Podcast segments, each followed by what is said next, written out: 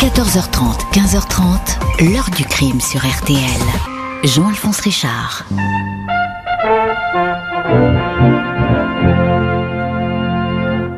Une toute dernière nouvelle que nous apprenons à l'instant même, le lieutenant-colonel Nut de la DGSE, que l'on avait retrouvé mort il y a environ trois semaines dans l'arrière-pays niçois, finalement ne s'est pas suicidé et il a bel et bien, comme on le supposait depuis de longues semaines donc, été assassiné. Bonjour, Bernard Nutt avait une vie des plus mystérieuses et sa mort le fut tout autant.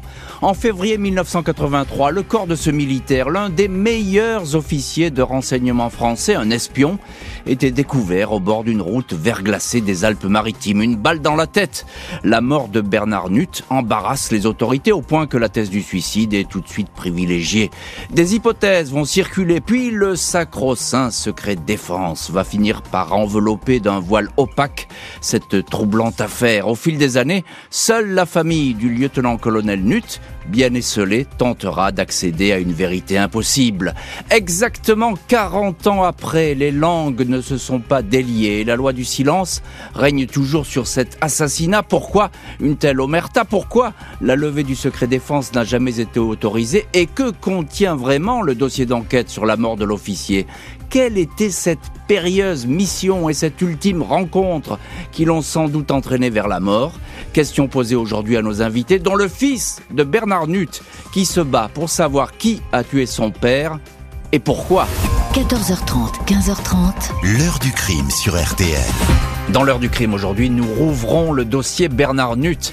À l'hiver 1983, ce lieutenant-colonel, figure des services de renseignement français, est découvert sans vie dans l'arrière-pays niçois. Les premières constatations vont toutes dans le même sens, c'est un suicide. Mardi 15 février 1983, peu après 7h30 du matin, deux employés de l'entreprise Puget Matériaux, qui roulent sur la nationale 202, arrivent à hauteur de l'embranchement des gorges du Sian et du tout petit village de Rigaud, à 70 km de Nice. Il a beaucoup neigé pendant la nuit, 30 cm. Le jour se lève à peine. Il n'y a pas âme qui vive sur ces mauvaises routes. Sur une aire de stationnement, le chauffeur et son collègue aperçoivent une Peugeot 305 à l'arrêt. Le véhicule est immatriculé à Paris. Tout de suite, les employés discernent la présence d'une forme sur le sol. Aucun doute n'est permis.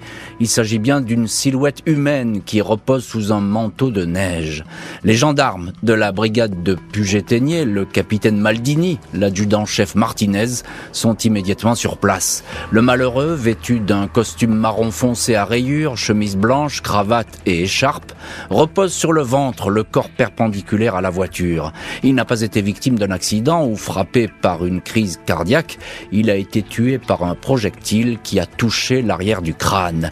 Derrière le corps, on retrouve un revolver. Le mort est une personnalité sensible. Il s'appelle Bernard Nutt, 47 ans lieutenant-colonel, officier à la Direction générale de la sécurité extérieure, la DGSE, le contre-espionnage français, le service des missions les plus secrètes. Le SRPJ de Nice, sous la direction du commissaire principal Jean-Pierre Carivin, est chargé de l'enquête. L'autopsie de Bernard Nutt indique qu'il est tombé face contre terre après avoir eu sa boîte crânienne fracassée par un tir d'arme à feu. Le projectile a pénétré à l'arrière de la tête, entre l'oreille droite et la première vertèbre cervicale. Il est ressorti par le front. La balle a éclaté en plusieurs fragments. Impossible de savoir si celle-ci provient de l'arme de service de l'officier, ce pistolet 357 Mag Smith et Wesson, retrouvés à 2 mètres 20 à l'arrière des pieds de la victime. Trois munitions au total ont été percutées dans le barillet. La Peugeot 305, louée par le lieutenant-colonel Nutt, a toutes ses portes fermées, à l'exception de celle du conducteur. Le contact est mis et la radio diffuse de la musique classique, comme si l'occupant n'avait quitté que brièvement l'habitacle. Étrangement, le réservoir est complètement à sec. En dépit des questions soulevées par ces constatations, les enquêteurs penchent pour la thèse du suicide. Les gendarmes premiers à intervenir n'avaient remarqué aucune trace de lutte autour du corps. Le juge d'instruction niçois, Pierre Lafargue, est chargé de cette enquête pour recherche des causes de la mort. Il reste circonspect, pas sûr qu'il s'agisse d'un suicide. La mort de Bernard Nutt surprend tous ceux qui le connaissaient. Cet homme marié, père de trois enfants, était en poste depuis trois ans à Nice, responsable du bureau de la DGSE sur la côte d'Azur. Les affaires alpines, comme on appelle parfois à l'époque ce service Nutt, avait auparavant roulé sa bosse sur les terrains les plus dangereux en Afrique, en Afghanistan, au Cambodge, chargé de missions d'infiltration à haut risque sous divers pseudonymes, dont celui de Bernard Flaubert. Un militaire très discret, très bien noté, fiable, plein de sang-froid, un excellent officier, dynamique et dévoué, déclare à Nice matin le colonel Marcel Paroldi, qui ajoute C'était un homme toujours de bonne humeur, rien ne pouvait laisser prévoir une telle issue. Et voilà donc pour euh, cette mort dans la neige à 70 km de Nice, euh, avec la mort de Bernard Nutt, qui est un éminent officier euh, des services secrets français, de la DGSE. Impossible pour lui, évidemment, de, prévoir une telle issue, y compris pour ses proches. Sentiment partagé par, par tous ceux qui le connaissent. Alors, bonjour Bruno Nutt. Bonjour. Merci beaucoup d'avoir accepté l'invitation de, de l'heure du crime et d'être aujourd'hui dans le studio de l'heure du crime. Euh, vous êtes le fils euh, de Bernard Nutt et je sais que votre parole est rare. Vous n'avez jamais trop parlé euh, sur ce dossier. Je vous en remercie d'autant plus que on est très heureux de, de, vous accueillir pour parler de cette histoire euh, qui n'est toujours pas élucidée 39 ans après. Euh, Bernard Nutt, à l'époque vous avez 21 ans. Euh, quel souvenir vous avez de, de cette journée ou de cette nouvelle lorsque vous apprenez cette, cette, mort brutale alors, euh, j'étais étudiant en droit, je sortais de cours, je rentre à la maison, et là, euh, en ouvrant la porte, euh, donc au moment du, déjeuner, mon frère m'annonce que notre père est, décédé. Ma mère était effondrée. Je lui demande ce qu'il en est et elle m'annonce qu'il a été assassiné. Je prends ça comme ça. Alors, ce qui est assez surprenant, c'est que lorsqu'on reçoit ce type d'information, euh, je ne me suis pas effondré. Je pensais que j'allais m'effondrer euh, parce que parfois on peut penser effectivement euh, à la mort d'un proche et, et, la manière dont on réagirait à ce moment-là. Euh, je ne me suis pas effondré. Euh, je ne sais pas pourquoi. J'ai euh, voulu en savoir plus. J'ai demandé à ma mère comment elle avait su, ce qu'il en était. Elle m'avait expliqué que c'est la gendarmerie de Puget-Ténier qui l'avait informé de la découverte du corps de notre père euh, ce euh, matin du 15 février 1983. Et j'ai donc rappelé la compagnie de Puget-Ténier pour avoir plus d'informations. Et là, un gendarme m'a répondu que euh, il était décédé d'un accident par arme à feu. Voilà, mmh. c'est le terme qui était employé, accident par arme à feu. Et, et, et, Bruno Nutt, il y a tout de suite, on va dire, c'est un suicide, hein, très rapidement. Alors, euh, enfin, on va dire. Là, je, je, je vais vous reprendre sur ce point, si vous permettez. L'information a fuité le 17 février deux jours après la découverte du corps et deux jours après que les services de police aient été saisis de, de, de ce dossier et que la justice aussi ait été saisie de ce dossier. La première information qui est divulguée, euh, l'est par un article du quotidien de Paris euh, qui fait état euh, d'un assassinat. Et le même jour, euh, aux alentours de 10 heures, l'AFP, donc euh, l'organe officiel de, de, France de presse, l'agent France Presse, euh, diffuse une information selon laquelle le lieutenant-colonel Nutt, donc notre père, s'est suicidé. Donc on a eu une information d'abord par la presse qui n'était pas diffusée au sein de l'AFP, Hein, donc euh, une information divulguée par un journaliste qui a reçu ces éléments d'information-là et qui faisait état d'un euh, crime, d'un assassinat. Alors ça, c'est très bien de, de, remettre un petit peu le, le, le circuit euh, de l'information telle qu'elle est arrivée, parce que c'est important. Donc euh, il y a cette deuxième information, contre-information, on pourrait dire, sur le suicide. Est-ce que vous, quand on vous apprenez ça, qu'on dit que c'est un suicide et que peut-être l'agence France Presse le dit. Est-ce que vous y croyez, vous, dans la famille? Non, absolument pas. Absolument pas. Euh, alors, euh, d'entrée, les, enquêteurs, alors, je vous explique peut-être euh, le, le, le, déroulement des faits ce, ce jour-là. Euh, je sais pas si, voilà. donc, après avoir eu la gendarmerie, les secrétaires, alors je ne sais pas, les secrétaires de mon père, je ne sais pas si c'est ma mère qui les a appelés ou elles qui ont appelé mon père, ont été informés de ce décès. Donc, nous sommes toujours le 15 février. Et là, un adjudant-chef de la DGSE, ainsi qu'une des secrétaires qui était elle-même adjudant-chef, sont venus à la maison et devaient nous accompagner à Mmh. sur, sur le lieu du crime. Euh, on, on, a en ligne votre avocat, euh, avocat de la famille Nutt, c'est maître Francis Piner. Bonjour maître. Bonjour. merci beaucoup d'avoir accepté l'invitation de l'heure du crime. Euh, juste un mot, euh, ce que vient de dire Bruno Nutt est, très étonnant parce qu'il on, on, parle d'un assassinat, puis tout de suite on se reprend, on dit c'est un suicide, c'est un suicide. Les informations dès le début dans cette affaire, elles sont pour le moins confuses. Non, elles sont pas confuses. C'est que j'ai le regret de dire que j'ai le sentiment qu'à l'époque, une partie de la hiérarchie militaire a décidé sans doute euh, pour des raisons qui lui appartiennent, de vouloir en faire une affaire privée pour qu'on n'aille pas fouiller sur d'autres raisons mmh. qui auraient pu euh, mettre en cause éventuellement le fonctionnement du service. Et donc, dans un premier temps, on essaye de dire que c'est une affaire privée. Ça ne résistera pas à la fois aux constatations techniques, mmh. euh, sans entrer dans les détails, et puis surtout par le fait que, in fine, on voit bien que euh, manifestement, il y a un rendez-vous professionnel, il y a quelques confidentes qui mmh. parlent d'une affaire importante.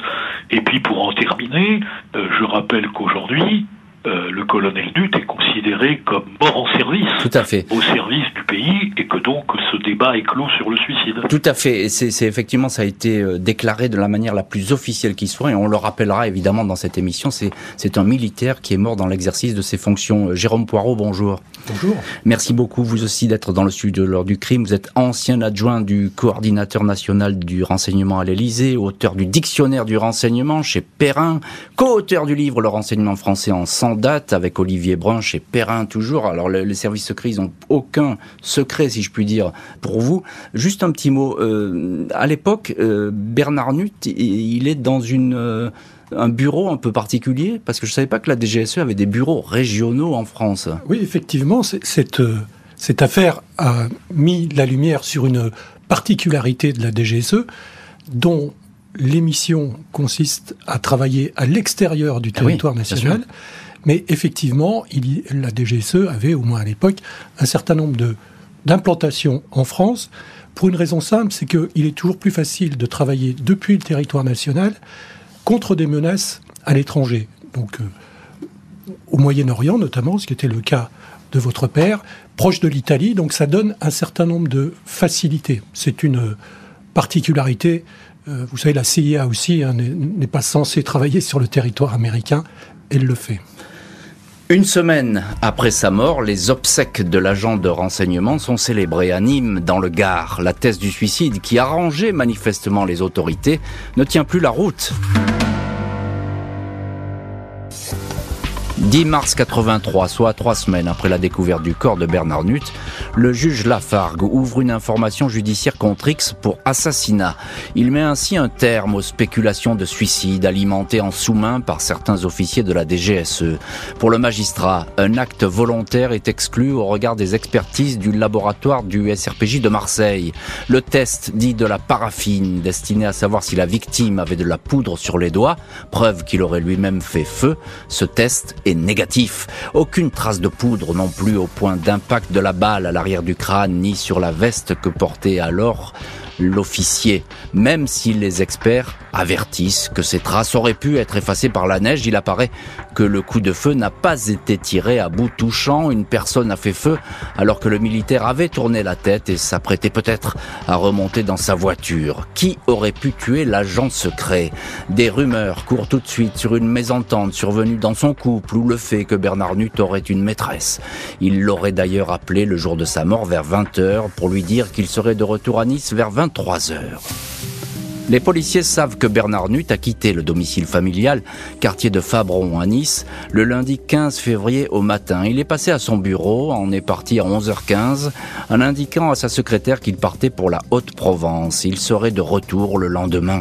L'autopsie précise que Bernard Nutt a dîné 3 heures environ avant d'avoir été assassiné. Il aurait mangé aux alentours de 20h, 21h le lundi 15 février. Un repas complet au cours duquel la victime a bu un ou deux verres de vin. Aucune trace de médicaments ou de drogue n'a été détectée dans l'organisme. Impossible de savoir avec qui il aurait pu prendre son ultime repas. Nut ne s'est pas restauré à l'auberge qui se trouve à 500 mètres du lieu où on l'a découvert. On ne l'a pas vu dans les restaurants peu nombreux du coin. Cinq témoins assurent avoir vu la Peugeot stationnée sur ce petit parking entre 20h30 et 22h45.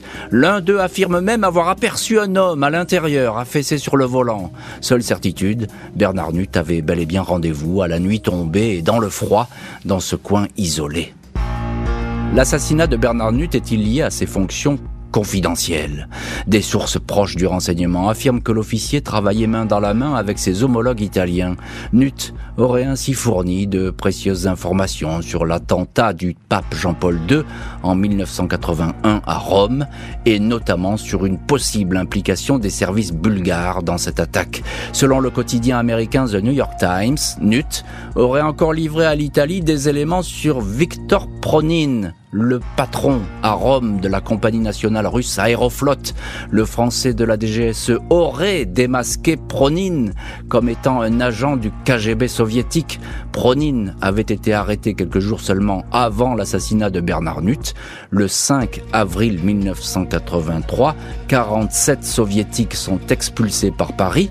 S'agit-il d'une réponse à la mort de l'agent français? Et on va voir euh, dans cette heure du crime que les enquêteurs vont se rapprocher d'une possible explication de la mort de Bernard Nutt. On verra euh, cela dans le chapitre suivant. Seule certitude, il s'agit bien euh, d'un assassinat. Bruno Nutt, vous êtes le, fils de Bernard Nutt. Est-ce qu'on en sait plus aujourd'hui avec toutes ces années et les enquêtes qui ont été menées sur la dernière journée de votre père? Alors, la dernière journée de mon père a été décrite euh, dans le dossier d'instruction, effectivement. Euh, euh, on avait les, éléments d'information sur le déroulement de cette journée, mais malheureusement, on ne sait pas quelle est la personne qui l'a retrouvé à ce moment-là et, quelque temps avant qu'il soit assassiné. On a réellement fait des investigations sur ce sujet? Elles, sont sérieuses ou pas? Oui. Parlons franchement. Le, le, juge d'instruction a très bien fait son travail.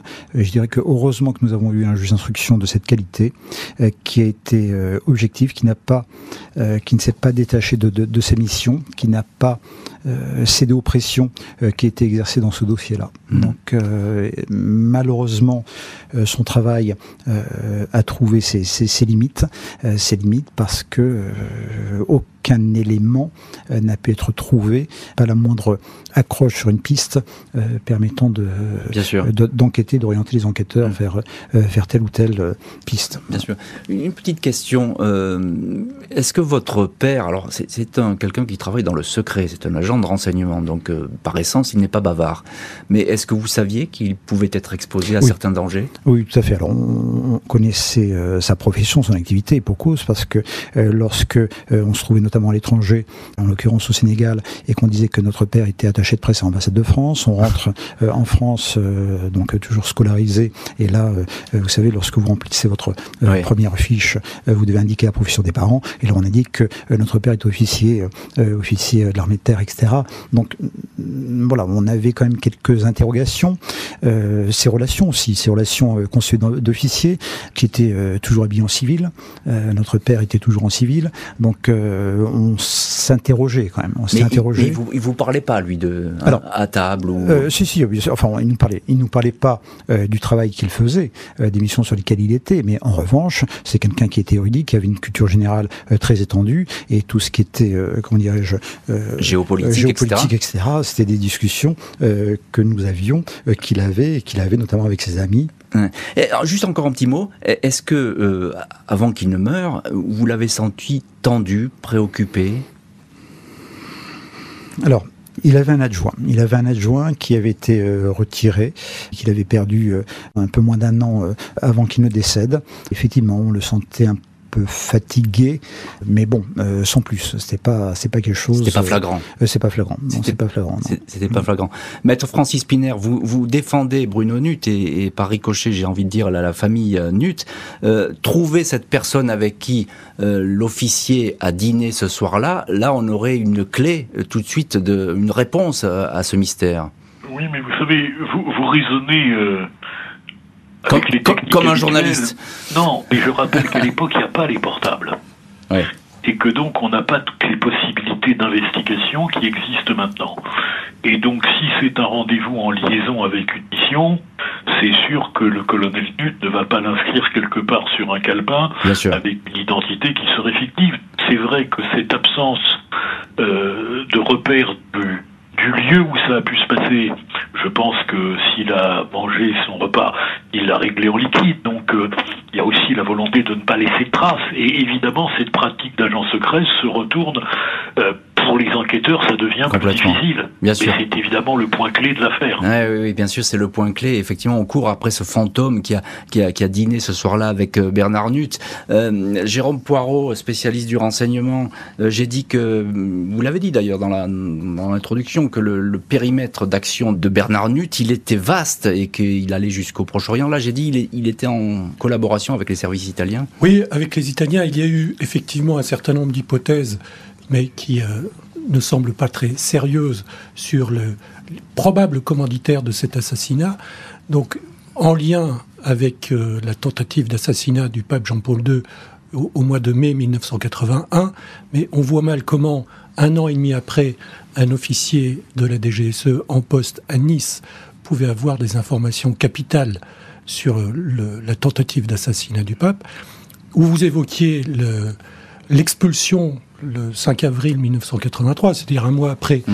euh, le décès de, Bernard Nutt, de 47 diplomates, diplomates entre guillemets, donc des agents de renseignement soviétiques en poste à Paris. Mais ça, c'est les conséquences de l'affaire Farwell, c'est-à-dire cette immense affaire d'espionnage. On va pas en parler là, mais c'est effectivement c'est une des plus grandes histoires d'espionnage qu'a connue euh, la France. Je voudrais qu'on écoute rapidement euh, Paul Barelli. Bonjour Paul Barelli. Bonjour Monsieur Richard. Merci beaucoup d'être vous aussi au téléphone de l'heure du crime, ancien journaliste à Nice Matin, ancien correspondant du Monde sur la Côte d'Azur. Vous avez suivi de très près cette affaire. À ce stade de l'enquête, eh ben justement, elle dit quoi cette enquête? Ce qui ressort de l'enquête, c'est que le juge d'instruction a dit que la DGSE avait prêté son concours à la recherche de la vérité, mhm. mais elle a orienté des recherches. Ainsi, il y a un coffre tenait le colonel Bernard Nutt qui n'a été ouvert qu'une semaine après, et une semaine après, dans ce coffre, on a découvert un article de presse, suicide mode d'emploi et des lettres d'amour. Mhm. C'est-à-dire que la, DGSE a fait le ménage dans le bureau du colonel Nutt et ils ont participé à la manipulation. Je n'ai pas dit qu'ils étaient mêlés à sa mort, mais ils ont participé à la manipulation. Et et le service a construit, je pense, une sorte de légende intérieure, c'est-à-dire de, dire que Colonel était mort, suicidé parce qu'il était dépressif. C'est vraiment une affaire très tordue. on, a, ajouté quelques papiers dans le coffre pour faire penser à un suicide, évidemment. Euh, l'assassinat de l'agent de la DGSE demeure inexpliqué, même si l'enquête va pourtant se rapprocher très près de la dernière mission à risque conduite par le militaire.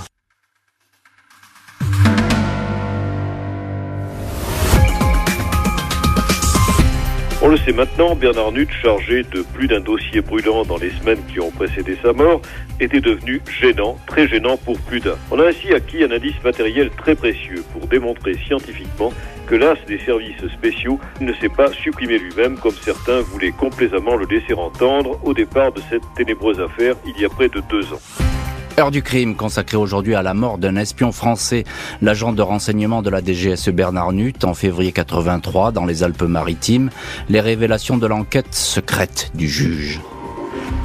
Mars 1984, un peu plus d'un an après la mort de Bernard Nutt, le juge niçois Pierre Lafargue, méfiant vis-à-vis de l'enquête de la PJ, double les investigations en confiant une commission rogatoire à la direction de la surveillance du territoire, la DST, le renseignement intérieur.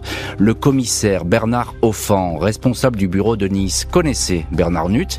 Il savait que l'homme était sur ses gardes. Ce dernier l'avait même approché, révèle-t-il, pour installer un petit pistolet dans un étui dissimulé sous le volant de sa voiture. Cette arme n'a jamais été retrouvée. Pour le commissaire Offan, il ne fait aucun doute que Nut avait rendez-vous sur ce parking de montagne. La reconstitution et la consommation d'essence montrent que le moteur aurait tourné longtemps avant d'être éteint, signe peut-être que l'agent de renseignement et son visiteur ont longuement discuté dans la Peugeot. Le commissaire Offan, qui sera écarté quelque temps de son poste pour avoir été trop bavard, affirmera encore que avant de mourir, Bernard Nutt était sur une mission importante et dangereuse liée au Proche-Orient. Son rayon d'action allait jusqu'au Liban. Décembre 85, le général René Imbeau, alors directeur de la DGSE, écrit pour la première fois que le décès de Bernard Nutt peut être lié à l'exercice de ses fonctions. La même année, un complément d'expertise technique confirme que l'agent de renseignement a été tué par une autre arme que la sienne. L'analyse d'un fragment de métal retrouvé dans le crâne le prouve, mais les investigations n'iront pas plus loin. Neuf ans après l'assassinat, 1er juillet 92, la justice referme le dossier, un non-lieu est prononcé. Bruno Nutt, vous êtes le fils de, Bernard Nutt et l'un de nos invités dans l'heure du crime. Elles sont étonnantes, ces révélations euh, du commissaire de la DST, Bernard Offan. C'est le premier finalement qui met un peu les pieds dans le plat. Euh, oui, effectivement. C'est surprenant. Euh, comment vous les analysez Vous, vous, l'avez rencontré vous, Oui, tout à fait. Oui, oui, je l'ai rencontré. et ben, il nous a rappelé effectivement ce qu'il avait déclaré au service enquêteur, au juge d'instruction.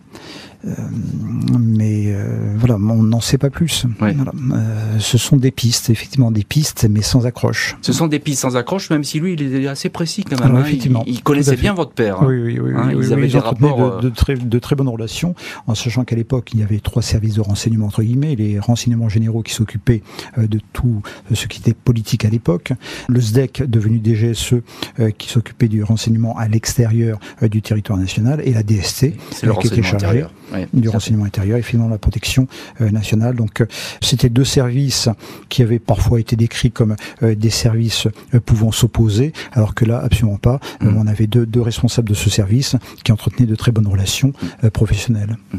Paul Barelli, ancien journaliste, et vous, vous avez beaucoup travaillé sur cette affaire. On sait sur quelle mission travaillait Bernard Nutt et puis laquelle qui aurait pu provoquer sa mort surtout? Si vous voulez, on ne le sait pas. La dernière personne digne de foi à laquelle il a parlé, c'est le commissaire Bernard Offan. Il lui a dit, je travaille sur un dossier sensible lié au Liban. On se perd dans les limbes des services secrets. C'est très difficile d'avoir une opinion tranchée. Parce que beaucoup de témoins sont morts. Je peux vous dire une chose, j'ai rencontré Alexandre de Marange, qui était quand même un, un grand nom des services secrets. Il m'avait confié en 1900 85, le colonel Nutt, je vous l'assure, a été assassiné. Hmm. Le colonel Nutt a été assassiné, donc ça c'est une certitude pour, pour tout le monde. Euh, Jérôme Poirot, spécialiste du, du, renseignement, et vous êtes également dans le studio de l'heure du crime, euh, est-ce qu'il y a une piste qui pourrait mener euh, une raison pour laquelle Bernard Nutt aurait été tué? Oui, alors... Selon vous, parce que vous connaissez le dossier. Ce qui, ce qui est, à mon sens, déterminant pour approcher de la vérité, ce sont effectivement les confidences que Bernard Nutt avait fait à un certain nombre de proches, dont le commissaire Offan. Et donc, il travaillait bien, mais c'était une de ses missions sur le Moyen-Orient et notamment sur le Liban. Et il, euh, semble-t-il, dans des déclarations qui ont été rapportées, il était sur un gros coup. Mmh.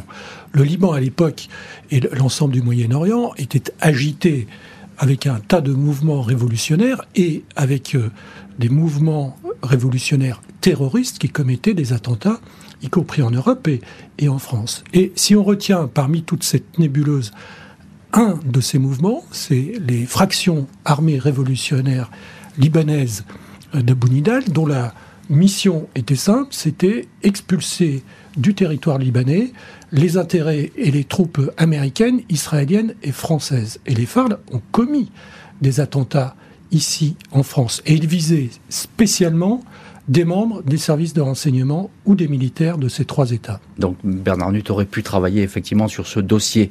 Un dossier d'enquête pour sa part qui est clos, même si la famille de l'agent de la DGSE ne se résout pas à ce classement sans suite. L'un des fils du lieutenant-colonel va tout faire pour obtenir la levée du secret défense.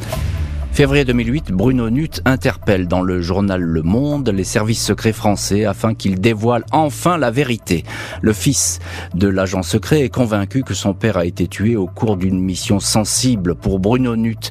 Tout a été fait dès le début pour que les investigations s'orientent vers la piste du suicide. Le but était de semer le doute et d'éloigner le juge le plus loin possible d'une scène de crime. Le fait est que même si l'assassinat a été retenu, l'enquête n'a pas abouti.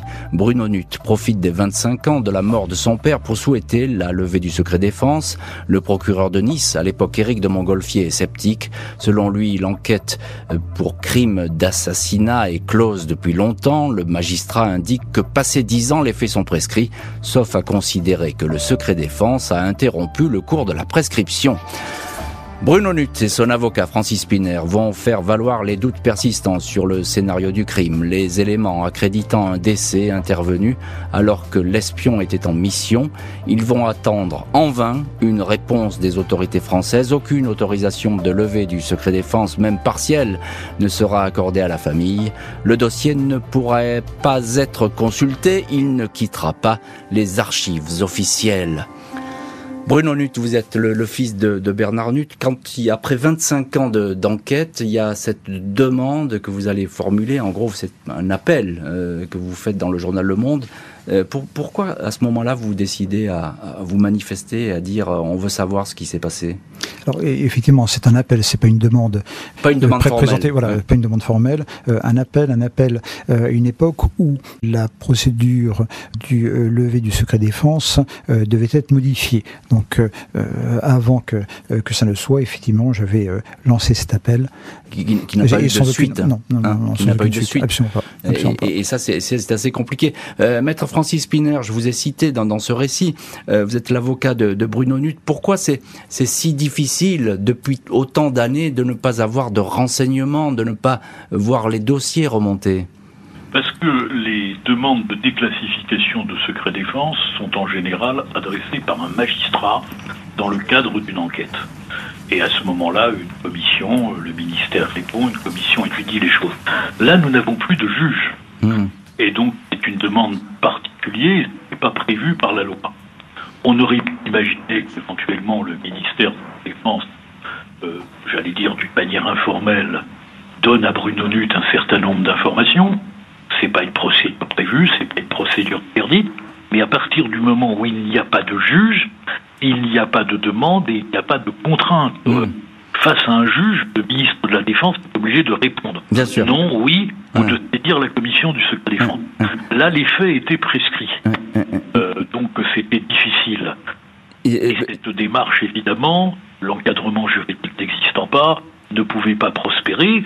Ce qui aurait pu prospérer, encore une fois, c'est que le directeur général euh, de la DGSE ou le ministère de la Défense dise euh, nous allons vous recevoir et ben oui. un certain nombre de choses.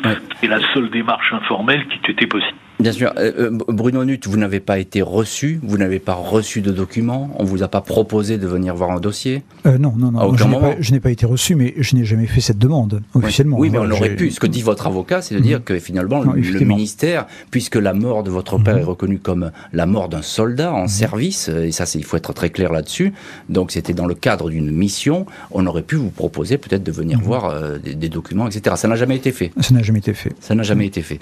Jérôme Poirot euh, spécialiste du renseignement.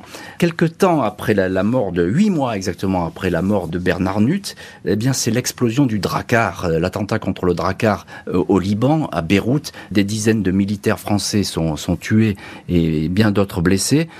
On peut rapprocher ça de, des activités de Bernard Nutt Comment ne pas y penser? Parce que si effectivement il a confié à ses proches dans les jours ou dans les semaines qui ont précédé son exécution qu'il était sur un gros coup, alors qu'il travaillait particulièrement sur tout ce qui se passait au Liban.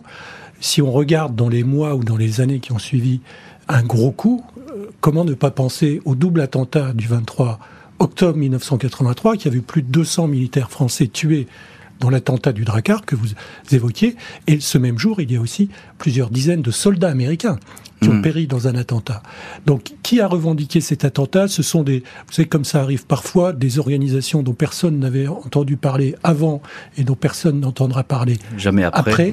Donc, ce sont de fausses revendications et on voit sans doute derrière cela la main de la Syrie, non pas de l'Iran, comme ça avait été dit euh, sans doute à l'époque, et donc peut-être euh, de la Syrie et peut-être des, fractions armées révolutionnaires libanaises que j'évoquais tout à l'heure. Parce qu'un tel attentat, ça se prépare quand même longtemps à l'avance et ça peut conduire à ce que quelqu'un qui est au courant de ça considère que peut-être c'est trop par rapport à ce qui est fait habituellement. Bien sûr. Je voudrais qu'on revienne avec euh, Maître Spinner, parce que vous m'avez mis la puce à l'oreille, Maître Spinner, avec cette histoire de secret défense. On peut pas, on peut pas faire une demande aujourd'hui? Vous, ne pouvez pas faire une demande de levée du secret défense? Il faut que ce soit l'autorité judiciaire qui saisisse. Or, il n'y a plus d'autorité judiciaire. il pourrait y avoir une demande. Il pourrait y avoir une demande informelle, mais ce qui vient d'être rappelé, nous sommes en 1983. Euh, le colonel Nut travaille vraisemblablement sur le Liban. On vient de rappeler l'attentat du Drakkar. Hmm. On vient de rappeler tout ce qui s'est passé. Ça a été très compliqué. Euh, les relations entre la France, le Liban, la Syrie, euh, avec des gens qui ont aidé, qui ont Bien changé sûr. tact, tout. Donc je ne suis pas sûr d'ailleurs que si la DGSE, dans un premier temps, a voulu manifestement essayer de faire croire à un suicide, c'est qu'il n'avait pas envie que l'on travaille oui. sur autre chose. Mm. Donc, euh, des années après, qu'est-ce qui reste, qu'est-ce Mm, qui a mm. été écrit, qu'est-ce qui a été écrit, euh, c'est compliqué. Je crains que malheureusement, on ne puisse jamais savoir. On sait que c'est un assassinat. Il Mais- ne peut pas y avoir de doute sur le fait que c'est un Ouais. assassinat, mais les mobiles de ces assassinats, je le crains, resteront inconnus. Personne ne sait si le secret défense pourra être levé dans cette affaire, comme si aujourd'hui on ne voulait pas réveiller les fantômes du passé. 39 ans après la mort mystérieuse de l'agent Bernard Nutt, cette mort n'a jamais été élucidée, empêtrée dans des hypothèses fantaisistes, des fausses pistes créées de toutes pièces et une longue série de scénarios plus ou moins crédibles. En 88, cinq ans après l'assassinat de l'espion français, les enquêteurs s'intéressent ainsi à un ancien légionnaire suisse, Andreas Kolb, à la trajectoire chaotique. Kolb, alors accusé d'avoir tué un policier à Toulon et considéré comme dérangé, aurait également été informateur et agent de renseignement à 16 heures dans son appartement.